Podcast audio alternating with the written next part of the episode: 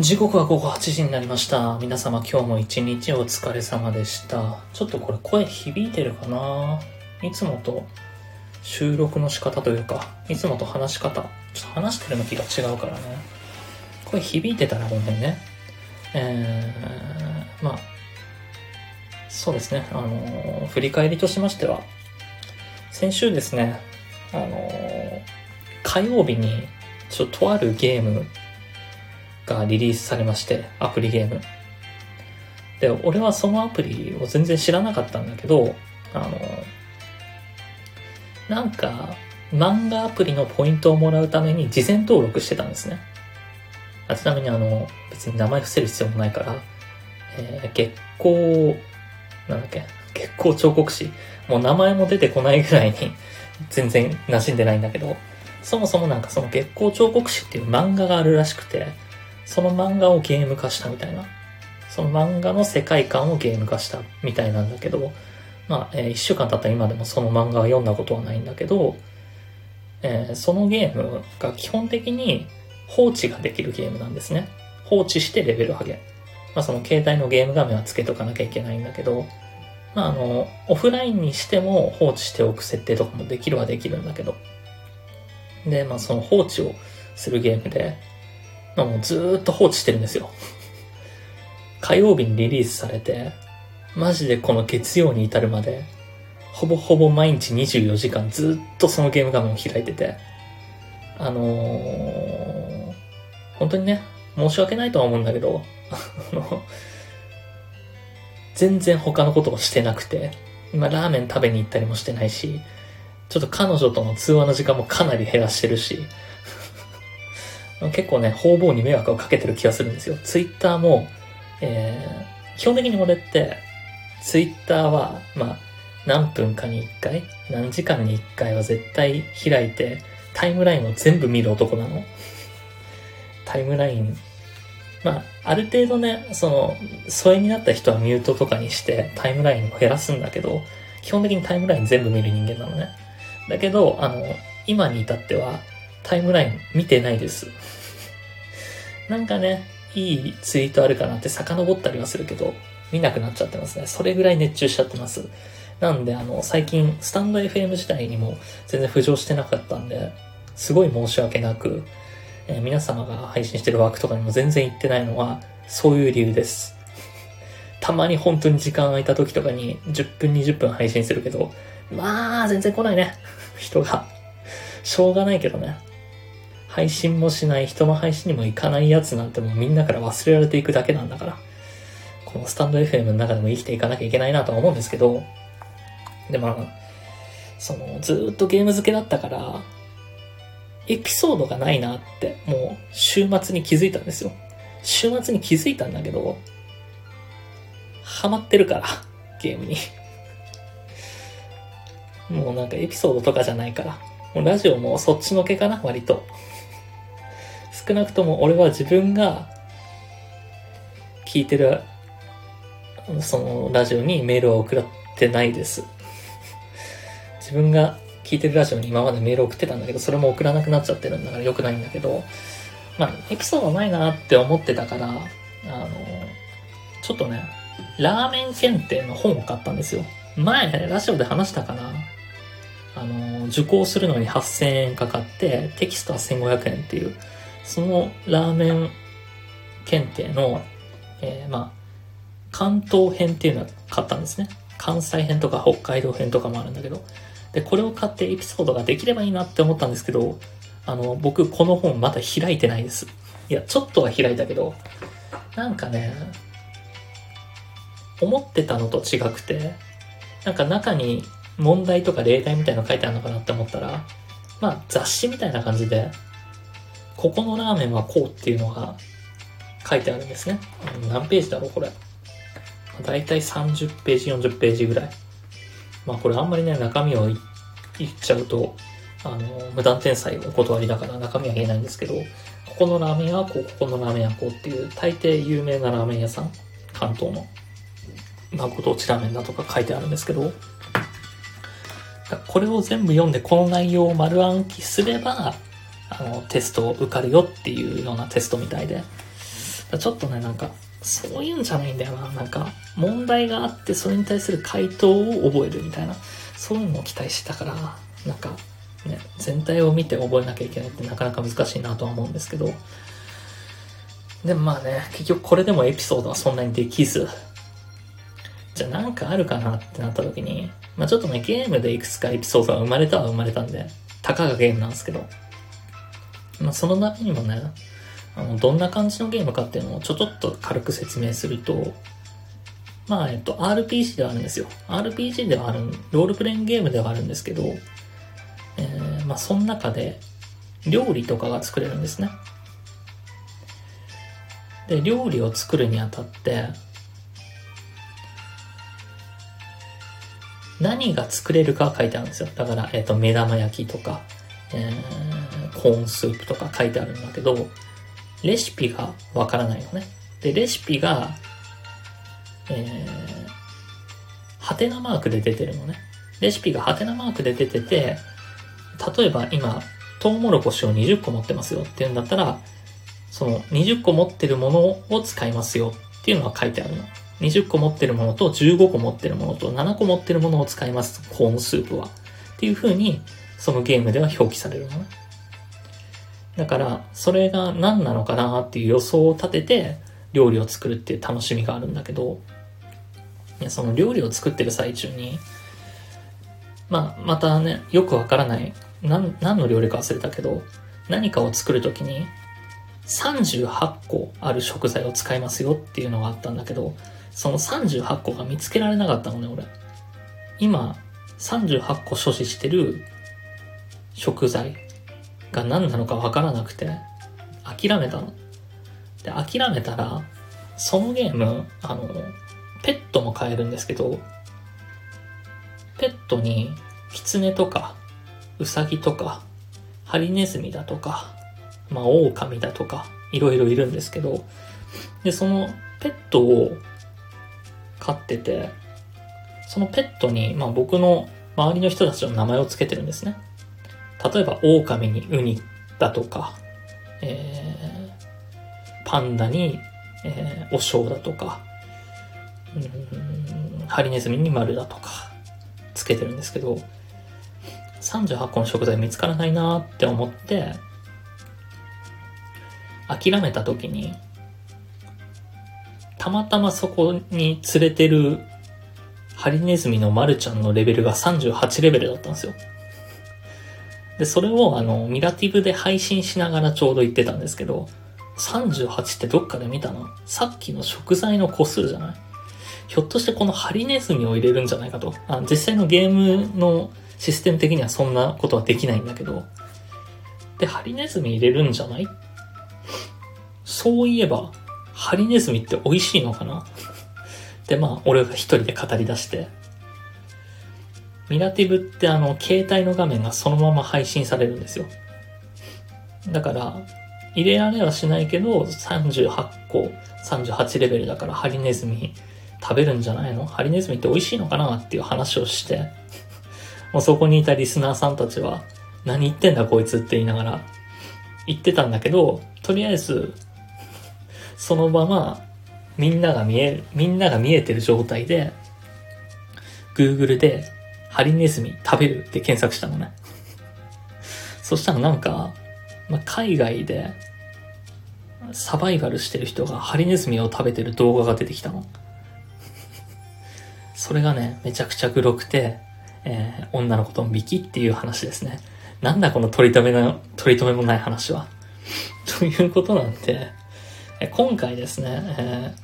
皆様から募集したいのは、美味しかったゲテモノ料理エピソード？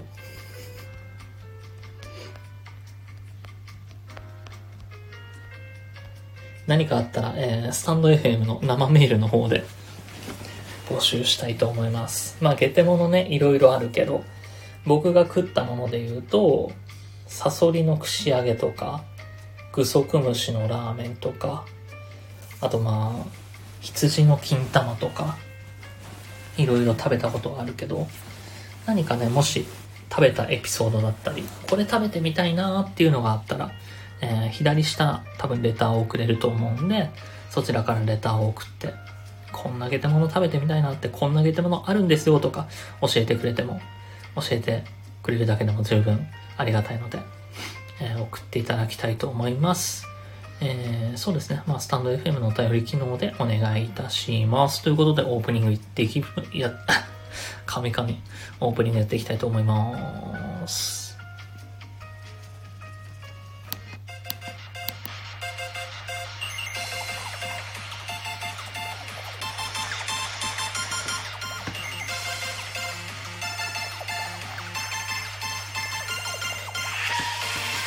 殺伐少年の下手くそなラジオ。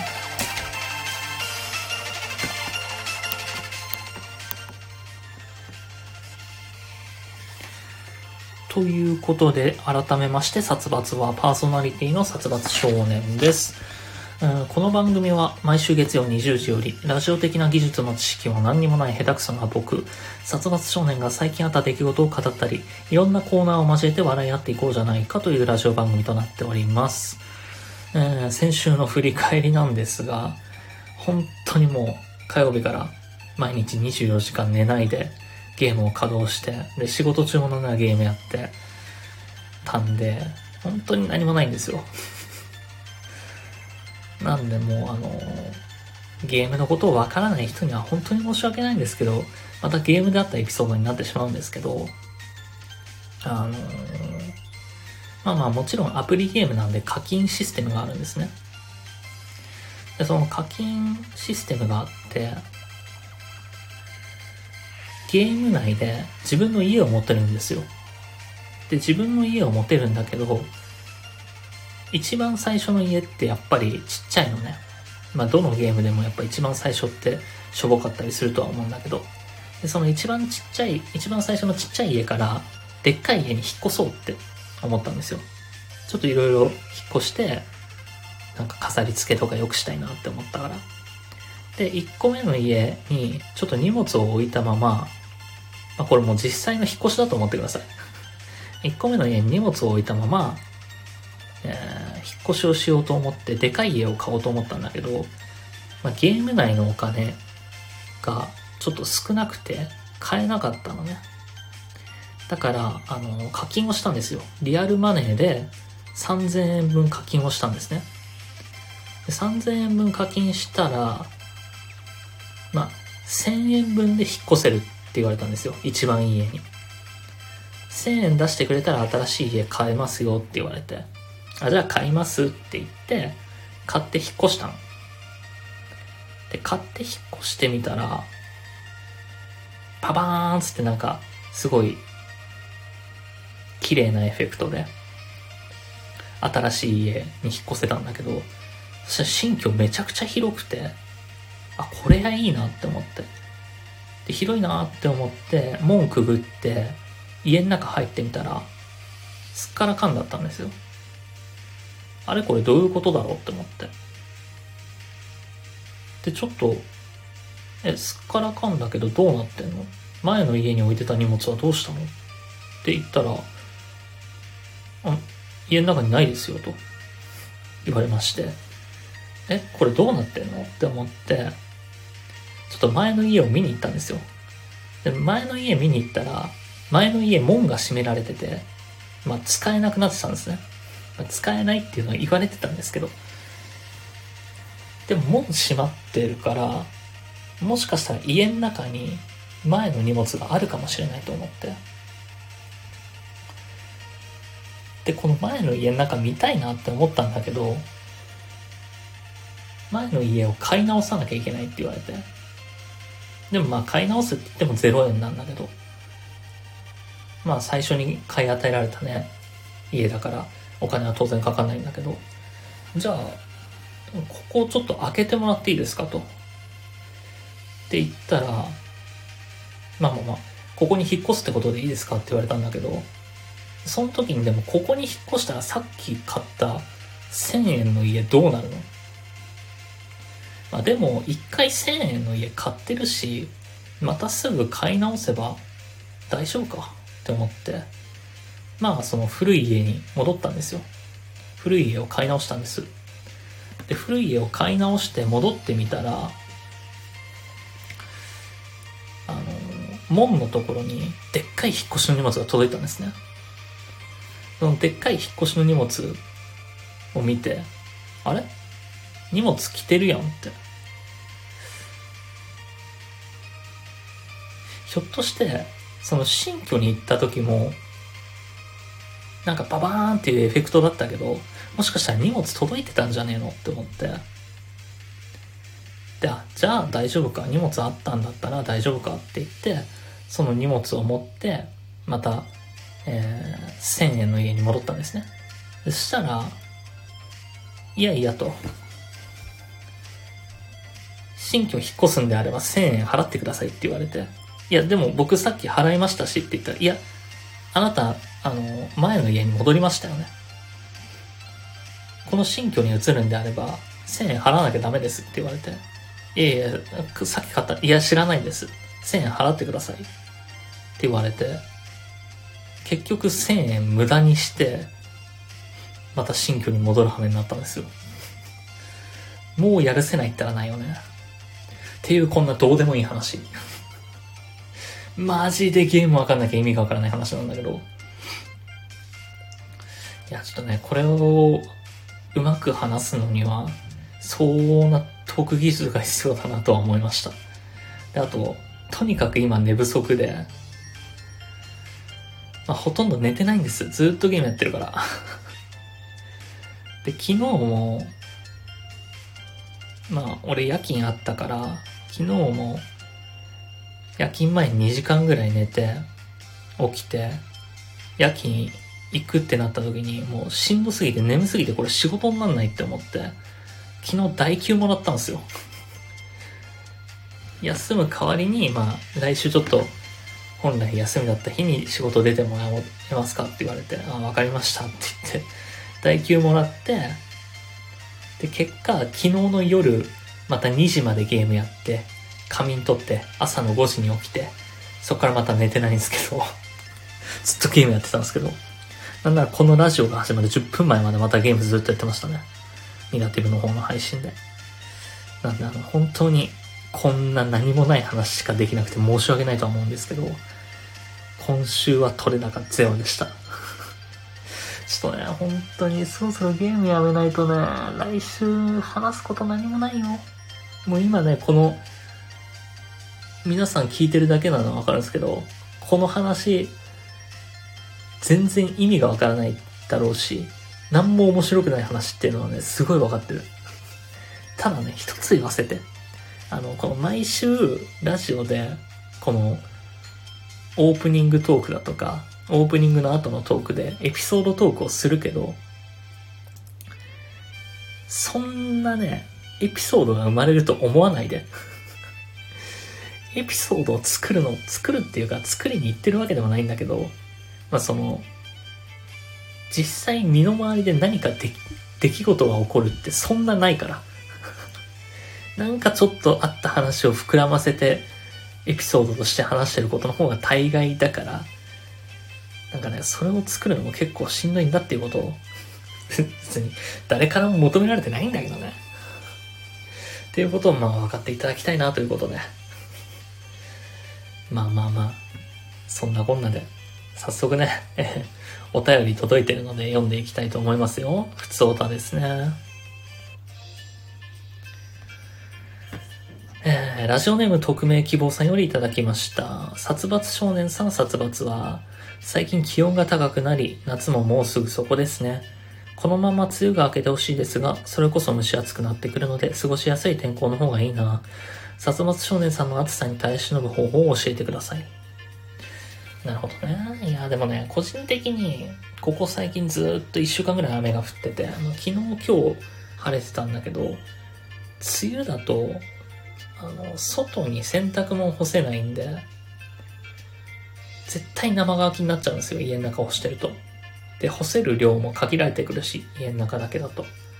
外に干せるときはね、外に干して家の中にもちょっとだけ干して、2、3個干して、ようやく干せる。まあ洗濯物溜めたりするからね。から、まあ俺としては梅雨明けてほしいかな。蒸し暑くなってくるけど、うん、開けた方が個人的に過ごしやすい天候かな。自分だと生乾きの臭さってあんまり気づけないからさ。しかもマスクもしてるし最近は。だから、うん、暑くなった方がいいかな。暑さに耐え忍ぶ方法としては、まあ、今、この配信してるのは、ロフトで配信してるんですよ、僕。で、あの、一週間ぐらい前まで、ロフトで寝たり起きたりしてたんですね。まあ、ロフトで、ロフトの布団の上でずっと寝て、まあ、その布団の上で生活を送ってたんですけど、ご飯食べるときはまあ台所で食べたりとかして、だったんですけど、まあ、ちょっと、熱がこもるし、なんなら今こう、ロフトで配信してる時にも、ロフトの電気をつけてるんですけど、この電球が近くて暑いとかもあるし、まあまあとにかく、ロフトが暑いんで、ロフトから、えー、布団全部下ろして、もう今、下で寝てますね。で、下で寝るとね、結構涼しくて快適。で、暑さに耐え忍ぶ方法としては、最近ずっとパン1の生活を送ってますね。早い、早ないとは思うけどね。まだ5月なのに。まあ明日から6月になりますけど。なんでまあ、パン1ですかね。暑さに対しての方法。まああとはね、冷えピタとか貼ろうかなって思って。最近もう仕事中も暑さで参っちゃって。この間もペットボトル3本開けたし、500ミリの。ちょっと早いなと。今年は暑くなるの早いなと思ってるのだけど、どうなることやらね。布団がね、結構保温性あるやつだったりするから、ごめんね、あくびが出て。もう本当に眠くて眠くてしょうがないんだけど。こんな眠いラジオ、眠たいラジオやってんじゃねえよって話だけどね。まあまあまあ、暑さに対しての方法としては脱ぐことかな。あとはね、なんか、うん、感覚を説明するのが難しいんだけど、鳥肌になる感覚ってわかるかなちょっとなんか怖いことというか、怖いことを思い出してるわけじゃないんだけど、体感怖い感じ、怖い感覚にすると、鳥肌が立つ。意図的に鳥肌を立てて、寒いと勘違いを引き起こす。この方法ね、なかなか伝わりづらいとは思うんだけど、これはこれで、暑さを耐え忍ぶ方法だとは思います。えー、続きまして、ラジオネーム自己破産さんよりいただきました。えー、さささんこんにちは。この間車で買い物に出かけた際、スーパーの立体駐車場でヒッチハイクをしている若者2人がいました。乗せたら面白そうだなとは思いましたが、さすがに私も一人だったのと、いかにも見た目が YouTuber っぽかったのと、で、警戒心が上回って関わりませんでしたが、殺伐さんが最近見た珍しいもの何かあれば教えてくださいということで。なるほどね。YouTuber か。なんか、見た目 YouTuber ってどんななんだろうね。パリピっぽい感じなのかな。見た目の YouTuber さがそんなにわからないけど。まあ、若者二人でしょなんかそれ乗せて事件とかになっても怖いしね。2対1だったら。この方が女性か男性かはわからないけど、男性だとしても怖いじゃん。2対1は。1対1でも変なやつとかいたら怖いのに。最近見た珍しいものか。珍しいもので言うと、まあ今のこのゲームにハマってる俺自身が珍しいかな。なんかね、そういうネットゲームにはまるのは15年ぶりぐらいだと思うんだけど、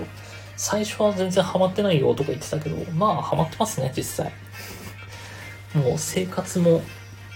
おざなりにして、ご飯も食べずにずっとやってるから、まあハマってはいます。多分このラジオが終わった後もゲームやると思うし、ちょっとね、そろそろあのー、彼女のヘイトが、このヘイトっていうのも本来のネット用語なんですけどね、彼女のヘイトが溜まってるんじゃないかなと思うので、まあ、そこそこにね、ちゃんと自分が一番大切にすべきは何なのかしっかり思い出す必要があるなとは思うんですけど、まあね、没頭できるのはいいことなんですかね。でもまあ、ゲームって何も考えずにやってるから、まあゲームのことは考えてるんだけど、ただ、それ以外のこと何も考えてないから、あんまりね、いい傾向とは言えないよね。まあ、いわゆる脳死の状態だから、なんか、他に考えなきゃいけないこととか、ちゃんとやらなきゃいけないことができてないから、あまりよろしくないのは分かってるんだけど、まあ、熱中してる間はしょうがないかなとは思うよね。うーん。睡眠すらおさまりになってるんだから。睡眠と仕事をおさなりにしてるんだから。相当よ。良くないなとは思ってるんだけど、中毒だよね、もうこれは。昔ハマってた時のこととかも思い出しちゃうしね。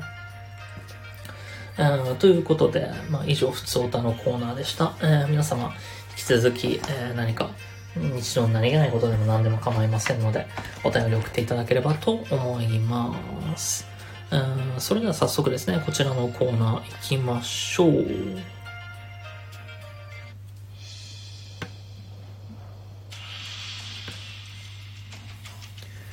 ネガサツストーリーテラー。えー、まあこれ文章ちょっと被っちゃうんだけど、皆様から日常の何気ない話や幸せエピソードを送っていただき、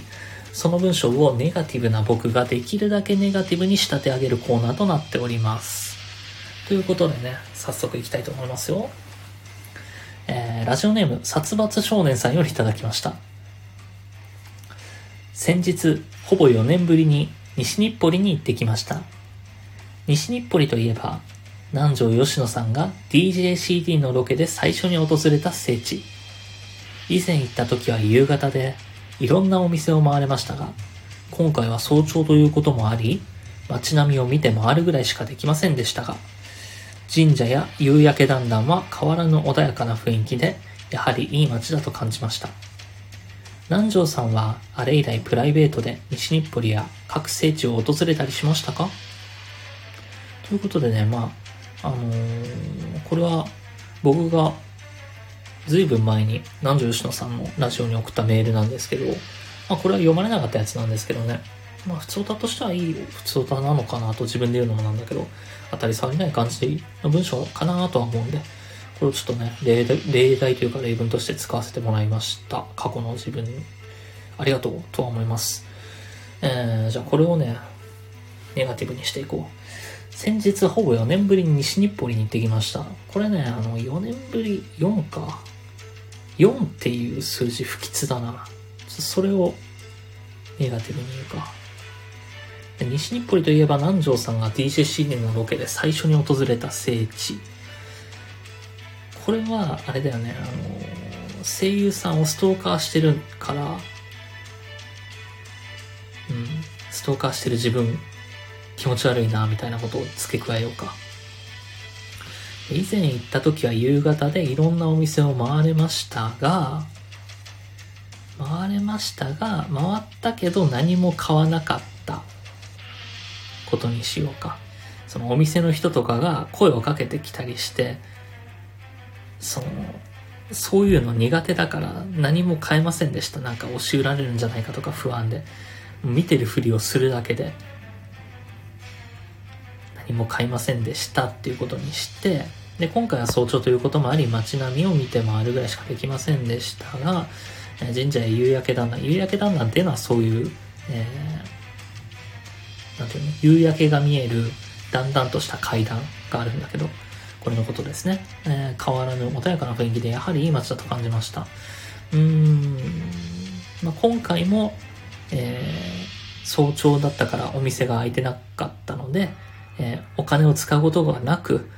えー、地域に貢献ができませんでしたと。西日暮里という街に。いい街だとは思うんですが、えー、地域に貢献もできず、申し訳なかったです。にしようかな。で、南條さんはあれ以来プライベートで西日暮里や各聖地を訪れたりしましたか？これどうしようかなもし訪れてなかったらこんな喋りづらい内容をメールで送ってしまい申し訳ございませんとか書いておこうか。なんで、えー、じゃあこれを以上を踏まえて僕なりに、えー、ネガティブなストーリーに仕立て上げますね。ネガティブなメールに仕立て上げましょう。はい、じゃあ早速行こうと思います。先日、ほぼ4年ぶりに西日暮に行ってきました。4という不吉な数字を心よりお許しください。申し訳ございません。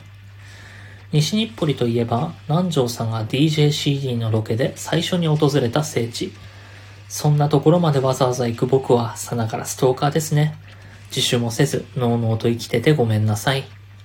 以前行った時は夕方でいろんなお店を回れましたが、何も買いませんでした。お店の人が声をかけてきたりする、そういう下町感が僕は苦手です。今回は早朝ということもあり、街並みを見て回るぐらいしかできませんでしたので、えー、またお金を使うこともなく、えー、西日暮里という地域に貢献することはできませんでした。神社や夕焼けだんだんは変わらぬ穏やかな雰囲気で、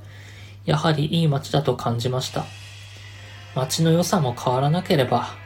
街に馴染めない自分も相変わらず変わらないんだなぁと少し落ち込みました。南條さんはあれ以来プライベートで西日暮里や各聖地を訪れたりしましたか？もし訪れてなかったんだったら、こんな喋りづらいメールを送ってしまい、誠に申し訳ございません。でももしそうなんだとしたら、南條さんも街に馴染みづらい、僕と似てる部分もあるんだなぁと嬉しいです。へへへ。以上ですね。え続きまして、ラジオネーム、まるさんよりいただきました。私は先日の母の日に母に花束をプレゼントしました。今まで母の日を祝ったことはありましたが、大きなプレゼントをしたことがありませんでした。しかし、今はバイトをしてお金に余裕があるので、プレゼントをすることにしました。どれにしようかなと迷いましたが、駅のお花屋さんで一番綺麗で目を引いたピンクの花束を贈ることにしました。母に渡すととても喜んでくれて、プレゼントしてよかったなと思いました。なるほどね。これを俺なりにネガティブにしていくと、うーん、花束か。花束ってかさばるよね。だから、ちょかさばるのを選んで失敗だったかもしれないっって思うことにしよう。思うのが自由だからね。で、今まで母の日を祝ったことはありましたが、大きなプレゼントをしたことはありませんでした。この丸さんは、えっ、と、18歳なので、生まれて18年も経つのに、そんなプレゼントもしなくて、本当に申し訳ないなと思いました。にしようか。で、しかし今はバイトをしてお金に余裕があるので、プレゼントをすることにしました。まあこれはこれでいいかな。で、どれにしようかなと迷いましたが、これは、優柔不断なのでどれにしようかなと何時間も迷いましたがってつけますか。駅のお花屋さんで一番綺麗で目を引いたピンクの花束。このピンクの花束がギラギラのピンクだったっていう話にしようか。で、もうそのギラギラのピンクだから、母に、母の世代にそんなギラギラのピンク似合うわけもなかったと。で、母は喜んでくれたのかなと。まあ、そんな感じにしましょうか。なんで、えー、この文章を僕なりにネガティブなストーリーに仕立て上げるとこうなります。私は先日の母の日に母に花束をプレゼントしました。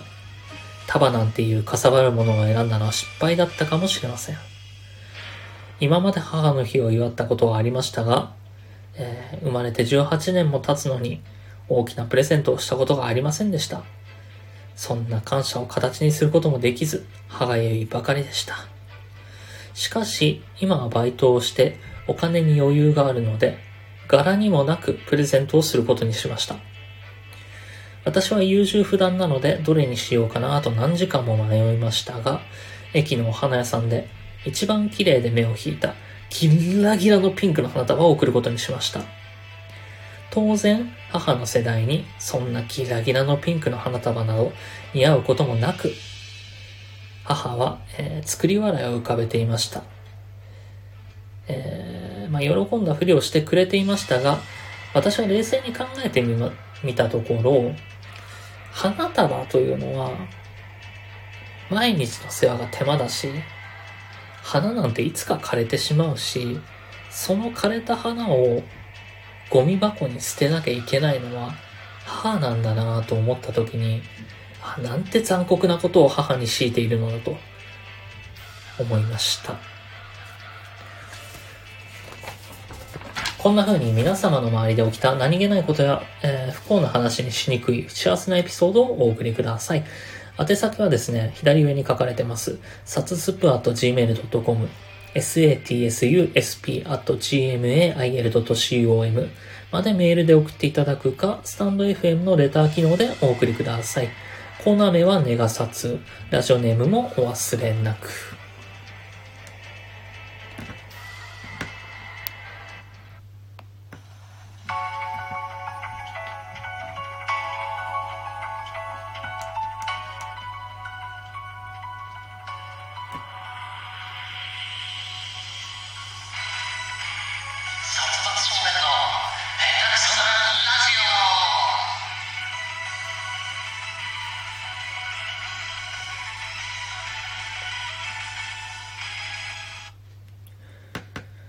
続いてはこちらのコーナ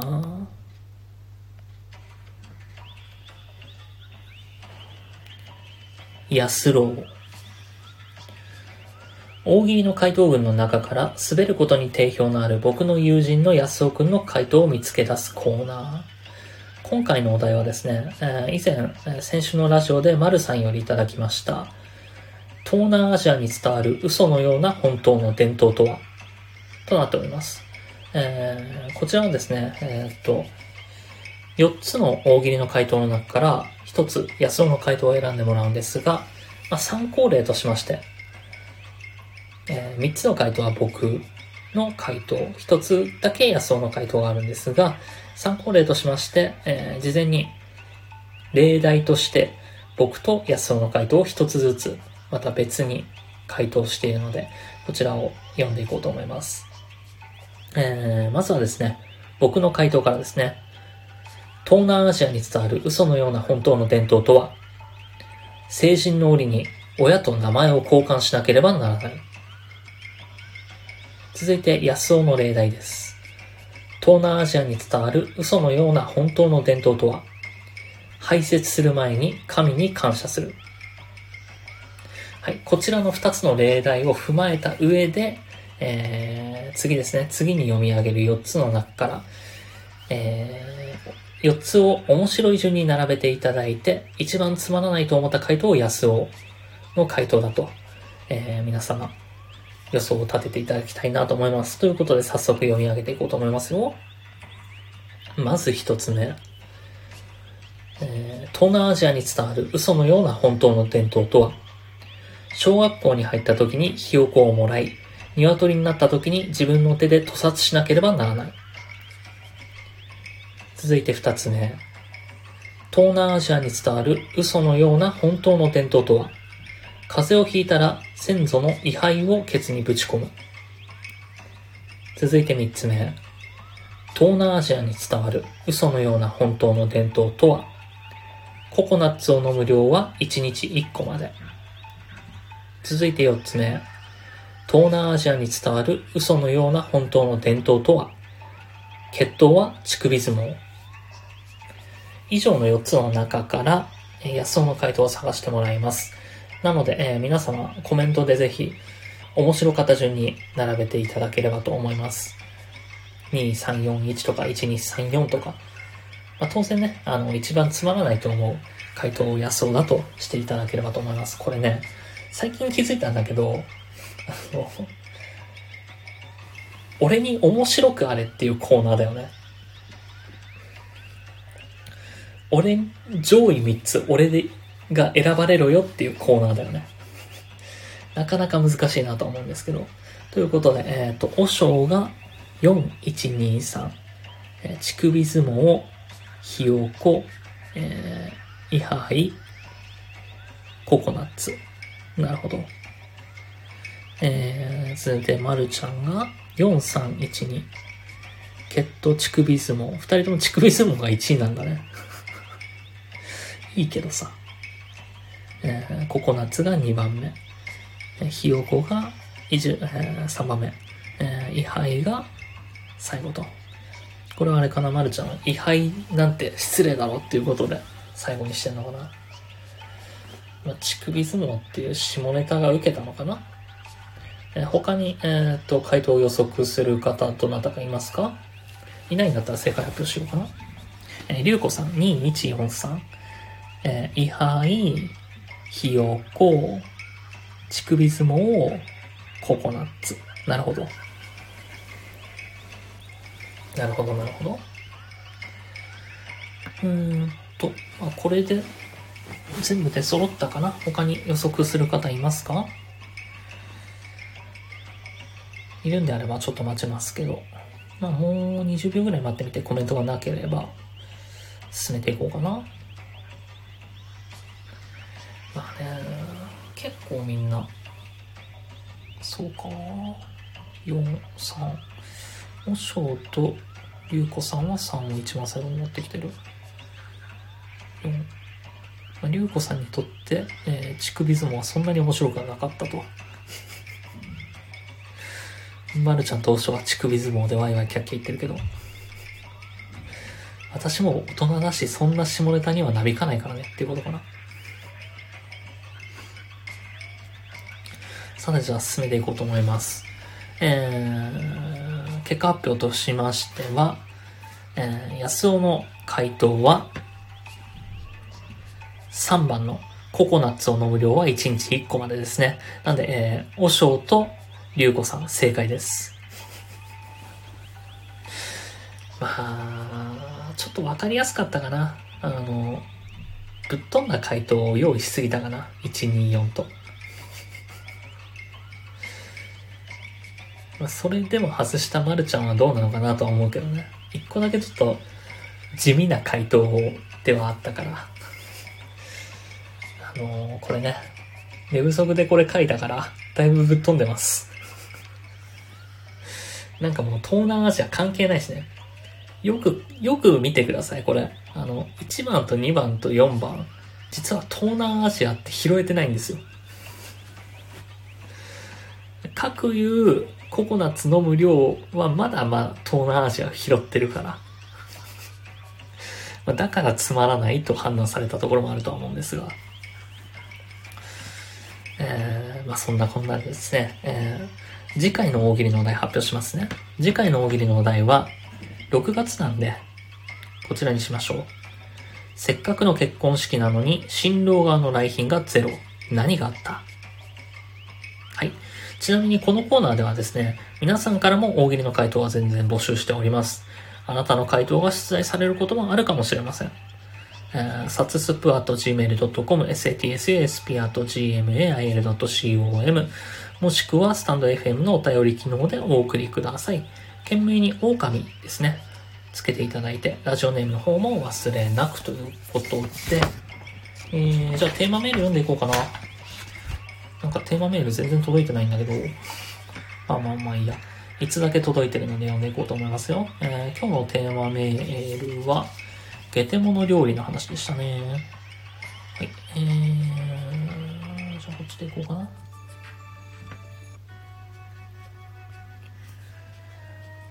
えー、こちらですね。ラジオネームニラ食べたいさんよりいただきました。私の好きな YouTuber さんがよくタガメを食べているので、私も食べてみたいです。YouTuber さんはタガメを焼き、揚げ、茹でなど、いろいろな調理方法で食べているのですが、特におすすめなのが蒸しタガメだそうです。素材の味が活かされるんだとか、美味しそうですね。佐々さん、ゲテモノ料理配信楽しみにしています。ゲテモノ料理配信はね、そんなに受け良くないと思うから、多分そのゲテモノ写真撮ってツイッターに上げるだけで十分かなとは思うんですよ。まあまあまあ。なんで、まあ、配信することはないと思いますよ。まあ、あれだね。ミラティブっていうのは、携帯の画面を配信できるから、携帯をカメラモードにして映せば、あの、動画配信もできるんですよ。そういうことはするかもしれない。動画でゲテモノを見せてとかは。ゲテモノ食べられるところはね、結構美味しかったりするんですけど、あ、ちなみにさっき言い忘れたけど、ハリネズミは相当美味しいらしいです。なんか、焼いたら、もう針がすんなり抜けるらしくて、まあ、これをね、あの、ハリネズミ大好きな人とか、ハリネズミ飼ってた人の前でする話ではないんだけど、美味しいらしいですよ。焼いて食べると。なんかね、古代では食べられてたとかなんとか古代ローマだかなんだかでは食べられてたらしいです。ということで、えー、皆様たくさんのメールありがとうございました。タガメは食べたことないけど、あれはあるね、イナゴの佃煮は。でも、美味しかったけど、イナゴの佃煮が美味しいんじゃなくて、単純に佃煮だから美味しいご飯に合うってだけで、別に海苔の佃煮もイナゴの佃煮も大して変わらないかなと思います。イナゴである必要性はないかな。食べるけど。っていう感じでしたね。タガメって、あの、カメムシみたいなやつか。いやー、まあ、食べようと思えば食べれるけどね。あの、都内にあるんですよ。その、居酒屋さんみたいなところで、ゲテモノ出してるところ。なんだけど、昔友達と一回行ったことがあって、でも飲み屋だから一人じゃ行きづらいんですよ。なんで無理やり友達を付き合わせて行ったことがあったんですけど、まあ相変わらずね、一人でそういう飲み屋には入りづらいから、友達と行きたいんだけど、周りにゲテモノを一緒に食べてくれる友達がいなくて、いいよいいよ行こう行こう楽しそうじゃんって乗り気になってくれる方がいないから、あんまりね、あのー、食べる機会は恵まれないんで、もしね、食べてくれる方がいたら、えー、募集してますよ。胡椒なんかは全然食べてくれるんじゃないかなと思ってます。ということで以上、えー、生メールのコーナーでした。皆様ありがとうございました。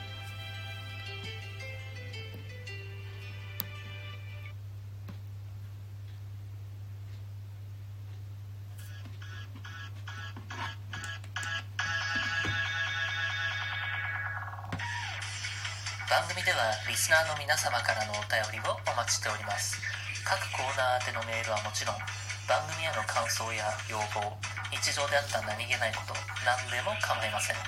Twitter で「シャープサツラジ」でつぶやいていただくかサツスプ at gmail.com satsusp at gmail.com までメールでお願いいたします。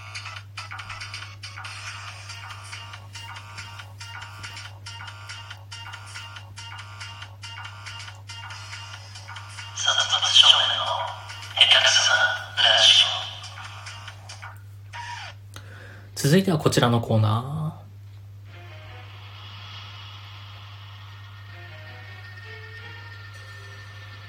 ー。怨恨のコーナー。皆さんが恨んでいる人を送ってきてもらい、共感して、僕が一緒に恨むことで、皆さんの積年の恨みが刷新され、より増していき、決して忘れてはいけない怒りや悔しさを思い出すコーナーとなっております。なんですが、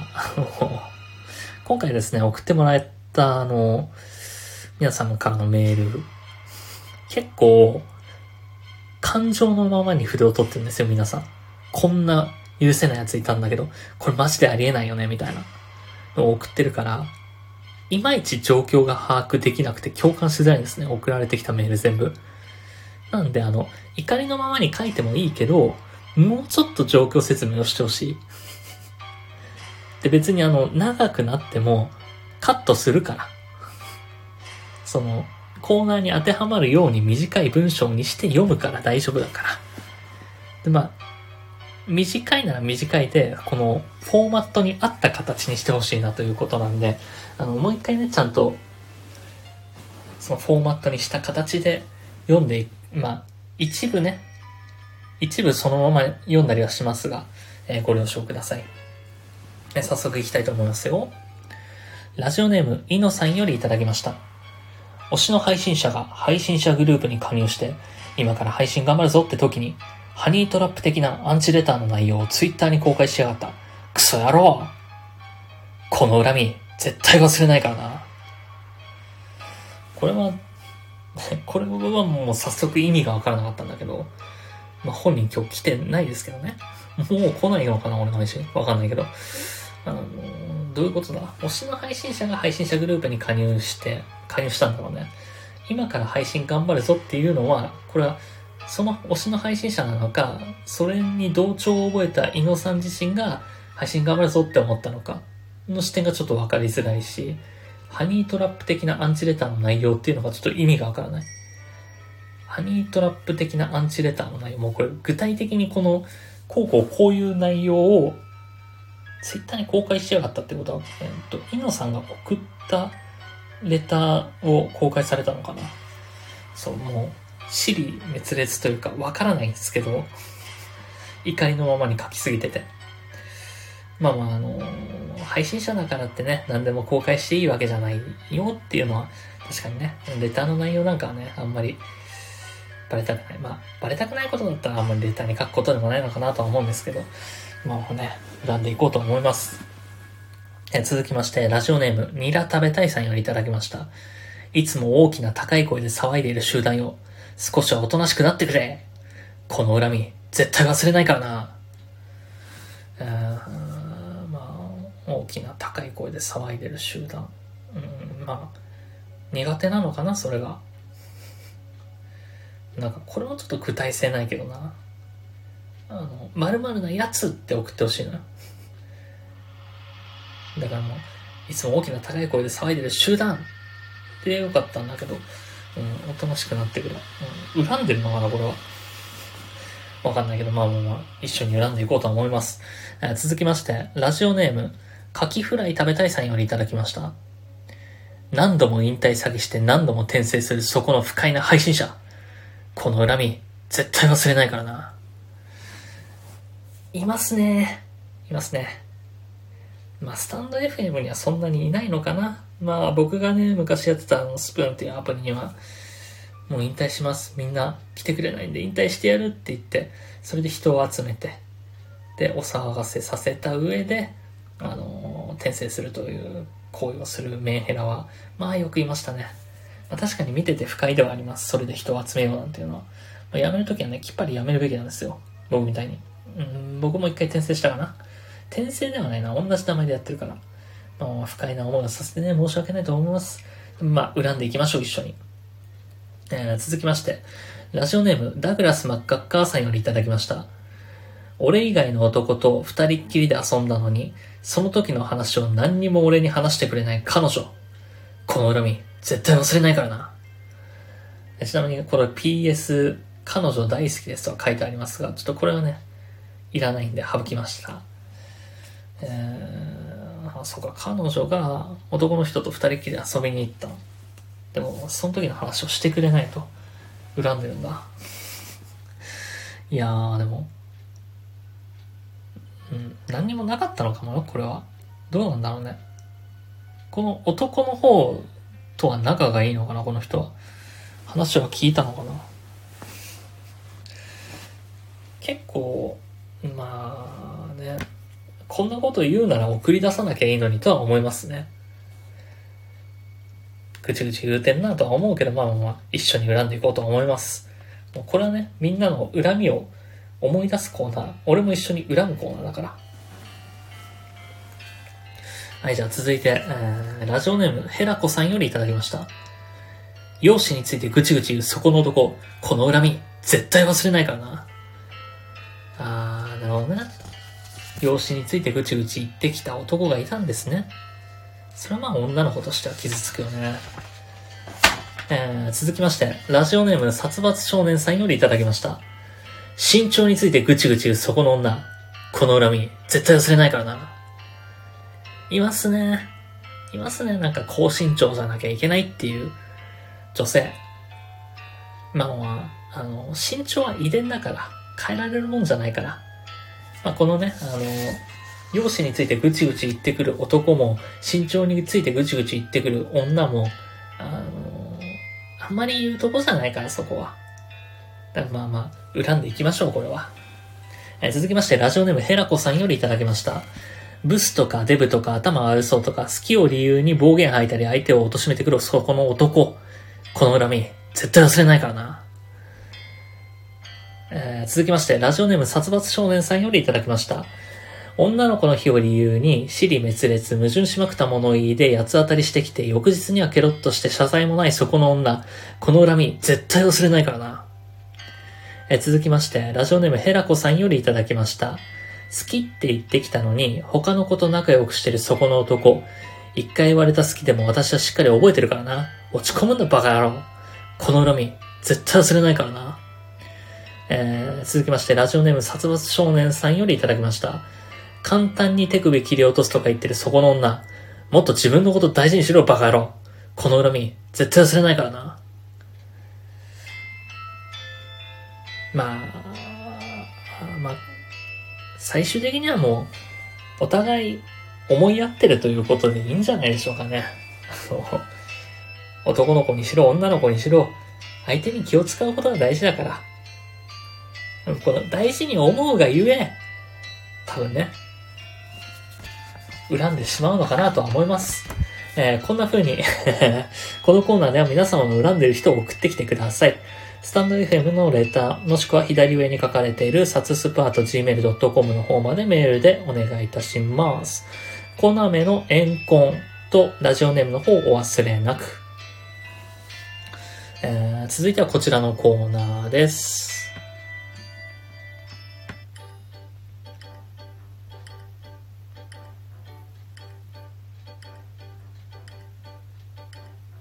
オタクのすすめ。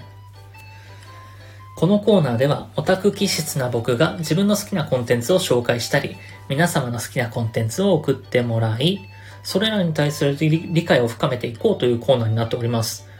アニメ、ゲーム問わず、音楽や番組、人や物、何でも結構です。えー、まあね、僕もね、ちょっといろいろ、この一週間ずっとハマってたと。いろいろね、まあ、あのゲーム、計算とかもあったりするから、そこら辺大変なんだけど、まあまあまあ、まあそんなこんなで、そのアプリのこととかも紹介したいんですけどね。まあその前にです。メールいつ届いてます。ラジオネームニラ食べたいさんよりいただきました。私の好きな自主制作アニメ、おしゃれになりたいピーナッツくんを紹介します。2分ほどのシュールで風刺の効いた可愛いアニメです。JK に大人気なんですよ。YouTube や Twitter で見れるので、ぜひハマってみてください。このメールなんですけど、これね、うまいね。この褒めたくはないんだけど、この2分っていう短さを送ってくるのはね、なんか今までのこのコーナーをちゃんと見てきてる。今までね、まあこのスタンド FM に来る前から色々ありました。えー好きなアイドルを紹介したいと思いますって言って紹介してきて、それはあんま触手動かないなとか、けん玉を紹介したいと思います。けん玉ちょっと高いなとか、いろいろあったけど、2分、YouTube で見れる2分は、まあ見てみようかなとは思うのよ。で、実際、まあ見てみました。このゲームでクソ忙しいけど、まあ2分だったなと思って見たけど、うーん、まあ、まあ、ね、その魔法少女くるみだとか、えーポンコツクエストだとか、ああいうの好きな人は好きなんだろうなと思いましたね。僕から言えることは、まああの、最初の数話と最終話だけは見たんですけど、このあの、おしゃれになりたいピーナッツくんの2話で、先ほどの、えーコーナーにメールを送ってきてくれたヘラコさんが出てくるということだけは言っておきましょうかね。そのヘラコさん今日ね、あの、えーこのラジオ今聞いてくれてないんですけど、そのためにちょっとこの話を持ってきたんだけど、えー、じゃあまあまあメール紹介し終わったので、早速ですね、僕が今回紹介したいコンテンツ、まあ、当然ね、もう冒頭からいろいろ話をしてました。このゲームに1週間費やしたということで、早速紹介していこうと思います。えー、僕が今回紹介したいのはこちら。皆さんもね、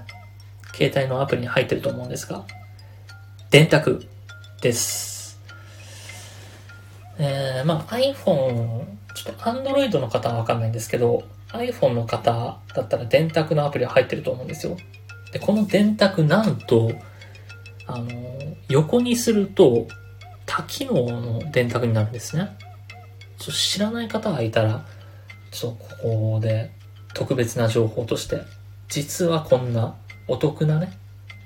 アプリなんですよっていう紹介をしたいと思うんですけど、横にすると、カッコ付きの計算とかできるし、あの、サイン、コサイン、タンジェントとか、関数計算ができる電卓になるんですよ。で、もっと裏技を紹介するなら、あの、数字の部分を左右にフリック、まあ、左でも右でもいいんですけど、フリックすると、入力した一桁目の、一桁目の数字を消せるんですよ。これは裏技ですね。これはなかなか皆さん知らない。あとですね、計算結果、足し算、引き算、掛け算、割り算、何なりでもいいんですけど、計算結果、コピーして、他のところに貼り付けることができるんですよ。これはね、なかなかみんな知らないんじゃないかな。ということで、えー、まあ、電卓。皆さんね、あんまりここまで掘り下げてやったことはないと思うんで、で、ぜひね、皆様も電卓ハマっていただければなと思います。あとね、まあ、月光彫刻師だっけ？あれもまあ、ハマっていただければなと思います。面白いです。あの、24時間寝なくなるほどは面白いと思います。ということで、えー、以上、オタクのおすすめでした。